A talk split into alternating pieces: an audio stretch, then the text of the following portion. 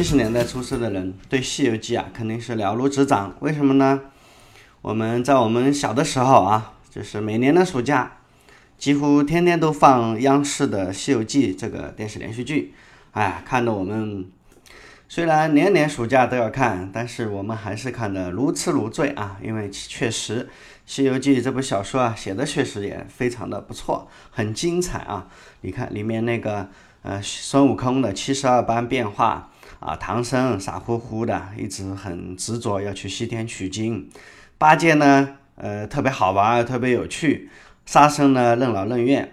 呃，白马还有那个白白龙马，他的意念啊，也是让人非常的敬佩。故事本身呢，又非常的跌宕起伏。作者啊，吴承恩啊，在开篇写道。欲知造化会元功，须看《西游释厄传》。什么意思呢？就是要想知道人生的真谛啊，就必须看《西游记》。可是呢，实际上啊，我们都把《西游记》当故事来看，当玄怪小说来看。实际上，《西游记》蕴含着大量的佛教的经典奥义啊。当你有一天真正的看懂了《西游记》，你也就知道了世间所有的苦难的真谛，也就懂得了整个人生的奥义和真谛。小孩子是根本根本读不懂《西游记》的，《西游记》其实还是一本啊励志成功学啊。对，他看似是在打妖怪，其实是在告诉人们如何战胜心魔。吴承通过西天取经的神话故事啊，指引我们在人生的道路上不停的去克服内心，战胜心魔，最终取得。真经成就人生，《西游记》中的孙悟空、唐僧、猪八戒、沙和尚、白龙马，呃，看似这是师徒五人呐，其实只是一个人。孙悟空代表的是人的心，唐僧代表的是人的身体，猪八戒代表的是人的情欲，沙和尚代表的是人的本性，白龙马代表的是人的意志力。孙悟空。是斜月三星洞中菩提祖师的弟子。斜月三星，哎，你看这不就是个星字吗？斜月就是那个一个勾，三星不就是那三个点吗？所以孙悟空是星的弟子，也是星。这一颗躁动不安的心，于天堂地狱善恶间自由穿梭。楞严经上说，心有七十二相，所以呢，悟空也有七十二变。世人的心。非常善变，瞬息间七十二变。世人的心啊也非常善变。啊，金箍棒呢一万三千五百斤。黄帝八十一难经上说，人昼夜呼吸一万三千五百息。所以金箍棒啊其实是个气。什么东西能够上至三十三天，下至十八层地狱，大能通天，小则如绣花针呢？不就是人的气度吗？练心能使人的心也明亮，呃，所以呢，八卦烧炉啊，也不但没有死，而且能够让孙悟空练成火眼金睛，啊，他他的火眼金睛其实象征的心也明亮了。孙悟空一个筋斗十万八千里，但是也逃不过如来佛的手掌心。五行山压住了孙悟空，就象征着世俗世间的金木水火土那样强大的力量。压住的那颗上天入地的心，五行山呢，同时也象征着佛学生佛学中的贪嗔痴慢疑。佛祖说的这五个字啊，概括了一切的人的身形心念。即使是孙悟空，也逃不过这五个字。大闹天宫的时候，孙悟空也是被这五毒所困。现实中啊，又有多少佛门弟子啊，又有一心向佛的人，自以为有所悟。虔诚的修炼戒定慧，到头来依然不离贪嗔痴，因为不了解贪嗔痴的本质啊。五行山后就是两界山，过了这一山，曾经那颗躁动不安的心啊，终于跳出了三界。孙悟空一个筋斗就是十万八千里，正好是灵山的距离。什么意思呢？灵山再远，也就是心的一个念头就到了，善恶只在一一瞬间。一念可以成佛，一念可以成魔。师徒五人在西天，师徒五人呐，在西天路上不停的打妖怪。啊，其实呢，指的就是一个人在人生路上除心魔。取经呢，就是一个修心的过程。真正的灵山就在我们的心中。这也就是孙悟空常常对孙呃唐僧说的那句话啊。你看，只要你见心至诚，念念回首处，即是灵山。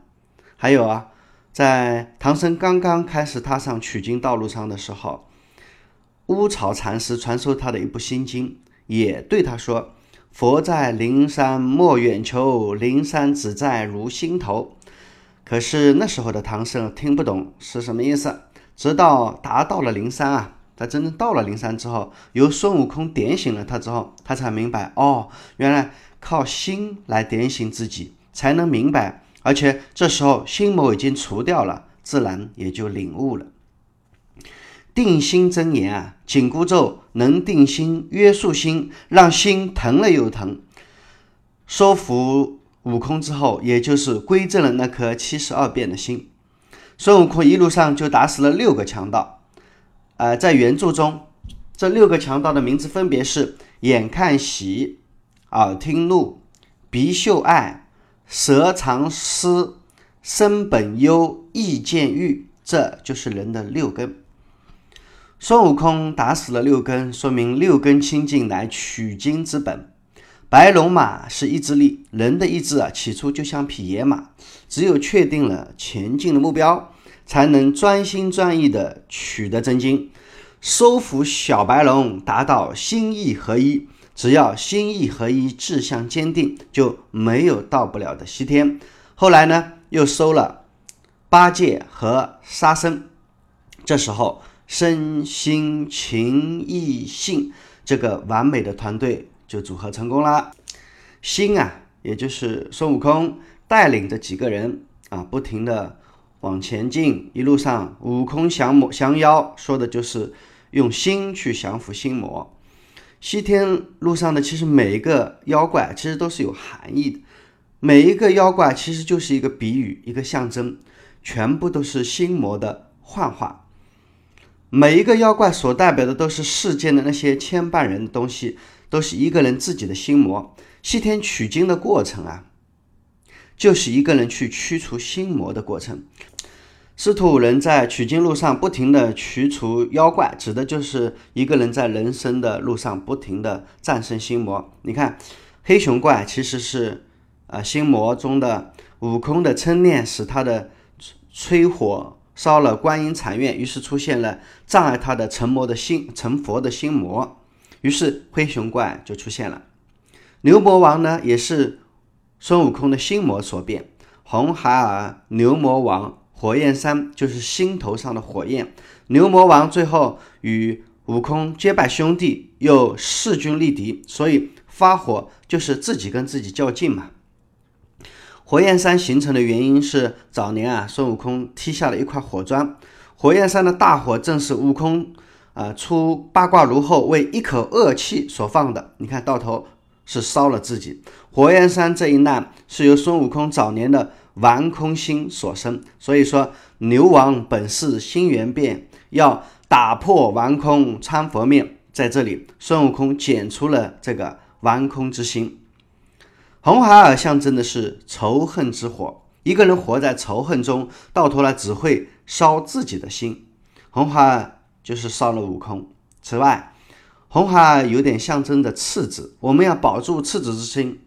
大人者不失其赤子之心也。在人生的路上，保住赤子之心，不要被自己的三味真火烧毁，要保住那份童心啊！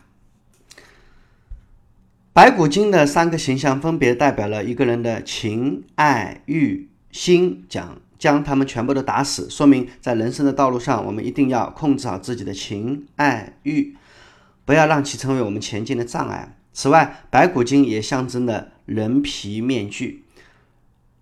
人皮面具嘛，所以是白骨精。你看，能够引出人本能的欲望。所以呢，猪八戒开始挑拨离间啊，使人迷失了自己的内心啊。人总是被世间的种种表象啊，所美丽的表象所迷惑。所以呢，唐僧把孙悟空赶走了。金钱金角、银角大王呢，人把能够把人的心捆住、封住，所以难以逃脱。作者啊，将这个道理啊比喻成了金角、银角大王用那个晃金绳把孙悟空捆住了，用紫金葫芦把孙悟空封住了。后面在小西天，冒充佛祖的那个黄眉怪用金饶把孙悟空封住了。金饶这个法宝也象征着金钱，金钱能够把心困住。七个蜘蛛精呢，代表人的七情六欲。七情六六欲啊，就像蜘蛛结的那个网一样，也能够把人困住。世人呢，因思生情啊，被情思所缠绕。蜈蚣精身上有千只眼睛，乃是人眼所见的各种物质欲望的象征。蝎子呢，代表的是美色，美色就像蝎子一样会勾人，所以啊，几个师徒几个啊，都敌不过他。真假美猴王啊。一个真心向佛的悟空打败了一个不真心向佛的悟空，其实是两种的意志在互斗，是一个人的两颗心的两面啊！你看书中很明确的说到，这一难是由师徒四人的心魔所生，孙悟空的神狂之心，唐僧不辨真假的到位之心，猪八戒杀生不可说情的嫉妒之心，师徒兄弟之间的猜忌之心，就生出了二心，就是。必须除掉这两颗心，只有打消二心，一心一意才能够取得成功。所以，假的孙悟空被打死了，唐僧四人得以继续上路。在比丘国啊，鹿精要吃一千颗小孩的心，象征着多心。孙悟空变作假唐僧，比喻这时候的唐僧和悟空合二为一。他剖开的自己的肚皮啊，滚出了一堆心来。也就象征着多心。我们常说的心头撞路，人有二心就会生出灾祸，更何况这多心。收服了这个路精啊，心头就没有路撞，多心就会变成一心啊，只有一心一意才能够继续上路。悟空三兄弟好为人师，在玉华州啊收了国王的三个儿子为徒弟，教他们习武。好为人师不谦虚，因此惹出了一窝的狮子精。师者，师也，狮子的狮和老师的师啊。九灵元圣是西天取经路上最厉害的妖怪之一，就是一只九头狮子，可以妙擒孙悟空。九头狮子象征的九思啊，九九种思考，九思。孔子曰：“君子有九思。一个人如果做到了九思，就可以成圣。九思成圣，所以叫做九灵元圣。”唐僧师徒五人在寇员外家里借宿，遭遇打劫，寇员外啊被强盗打死，唐僧被冤枉入狱。寇员外啊姓寇而被寇，唐僧求道，因而得道。因为善恶不过是一念之间，最后的玉兔精啊，真假公主求真去假之后，离真理也就不远了。对唐僧师徒而言，历经磨难，去除了一路上的妖魔鬼怪，终于达到了灵山，也就是成佛了。对一个人而言，克服了这自身的各种习气，魔障消灭，即见灵山。最后，心，也就是孙悟空，被封为斗战胜佛。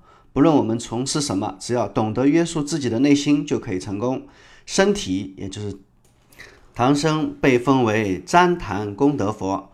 做人呢，身心合一才能取得真经。情欲啊，代表情欲的猪八戒被封为净坛使者。呃，情欲是戒不掉的，所以最终只被分为使者。本性，也就是沙和尚被分为金身罗汉，因为本性就要像金一样珍贵。意志力那个白龙马，呃，被分为八部天龙护法。我们要时刻捍卫自己的意念，所以被分为护法。至于那些书中的形形色色的国家里所发生的荒诞怪事，实际上是对当时的社会的辛辣讽刺。狮驼城是一个巨大的妖精王国，也是黑暗时代的一个巨大的折射。最后呢，佛祖之所以给师徒无字经，因为无字才是真经，无字的经啊，经是经历的意思。这一路上的经历才是最重要的经，远远胜过那些文字。一个人若在经历世间一切事变之后，依然能够保持一颗真心，即使未到西天，心中已经成佛，坚定不移，欲为金刚。既然心已成金刚，那么心头孙悟空头上的那个紧箍咒啊、金刚箍啊，就已经不存在了。佛之经典正为《金刚经》，我们还可以看到，呃，作者啊对佛教经典啊《心经》的直接引入，在这部小说里面，《心经》对《西游记》的意义啊，就不得不触及《西游记》里面更深层次的它的佛教思想。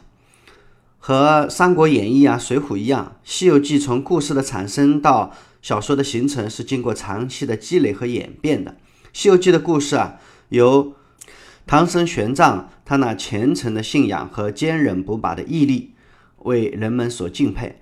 他的弟子啊，根据他的所述写成了《大唐西域记》。他的宗教思想为《西游记》的作者的奇思遐想提供了丰富的色彩。对《西游记》故事的成型啊，起决定性影响的是佛教的密宗。因此呢，我们看到的《西游记》中自始至终呈现的就是佛教两个教派的思想，一个是禅宗，一个是净土宗。这恰好是呃我们中国明代啊佛教的实际情况。在众多的教派中，呃禅宗和净土宗还是比较流行的。在九十三回的时候，师徒四人都在讨论《般若心经》，孙悟空自告奋勇地说他能够读《心经》。啊，这番话当然了，引来了八戒和沙僧沙僧的讥笑。他说：“呃，他是个替我一般做妖精出身的，也来弄什么虚头啊？”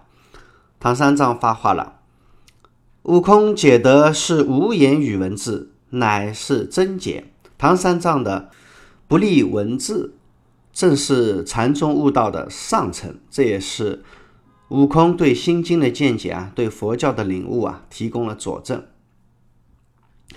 那么，我们从佛教的角度去看《西游记》的佛教的人物名称啊、故事、境界，我们就知道了他到底在说什么了啊。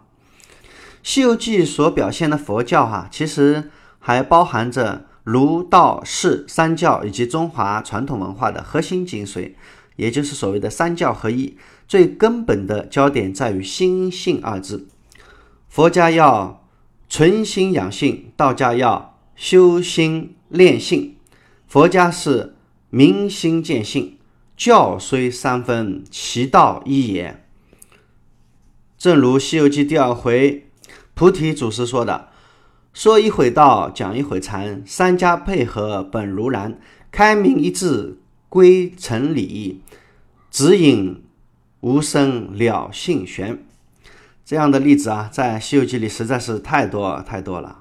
一个人呢，在不同的年代。读同一段文字，他的体会是不一样的啊。像《西游记》，嗯，我们小时候几岁的时候读的《西游记》，和我们现在啊，嗯，现在读的那个《西游记》，它的体会是也是完全不一样。再过二十年，也许体会又有所不同吧。可是这样一本啊中国文学巨著啊，看懂它的人实在是少之又少啊。今天。我只是给大家提个醒哈，也许你回头再看一下《西游记》，也许你又有新的感悟啊！好，今天就讲到这里，谢谢各位。